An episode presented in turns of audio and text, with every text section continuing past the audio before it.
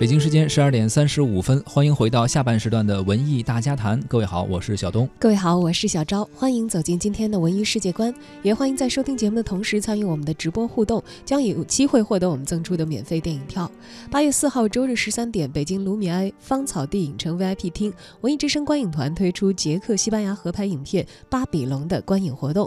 发送您的姓名加上联系方式加上巴比龙到文艺之声的微信公众号，就可以参与报名抢票。文娱世界观，首先来关注电视剧《可爱的中国》研讨会在京举行。前不久，反映先烈方志敏革命事迹的电视剧《可爱的中国》在中央电视台一套黄金时段播出，播出后啊，也引发了社会各界的热烈反响。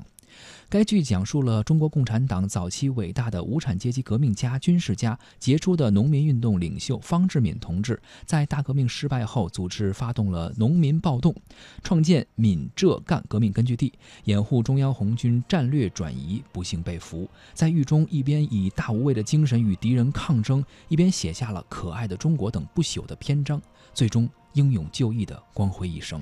三十号，电视剧《可爱的中国》研讨会在北京举行。文艺评论家李准、仲正、仲成祥、汪守德、赵彤等专家出席了研讨会。他们从重大革命历史题材影视作品创作的角度，对该剧进行了点评和分析。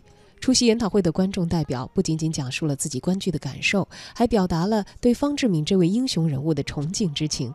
主创团队的代表也在研讨会上分享了该剧创作背后的故事。与会专家认为。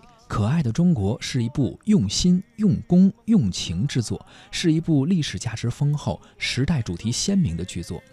该剧通过精心的艺术构造，不仅真实再现了战斗场面，而且注重人物的心理刻画。演员表演呢准确生动，塑造了丰富立体的历史人物形象，生动反映出老一辈共产党人对于远大理想抱负的坚贞与忠诚。可爱的中国这部电视剧让人振奋。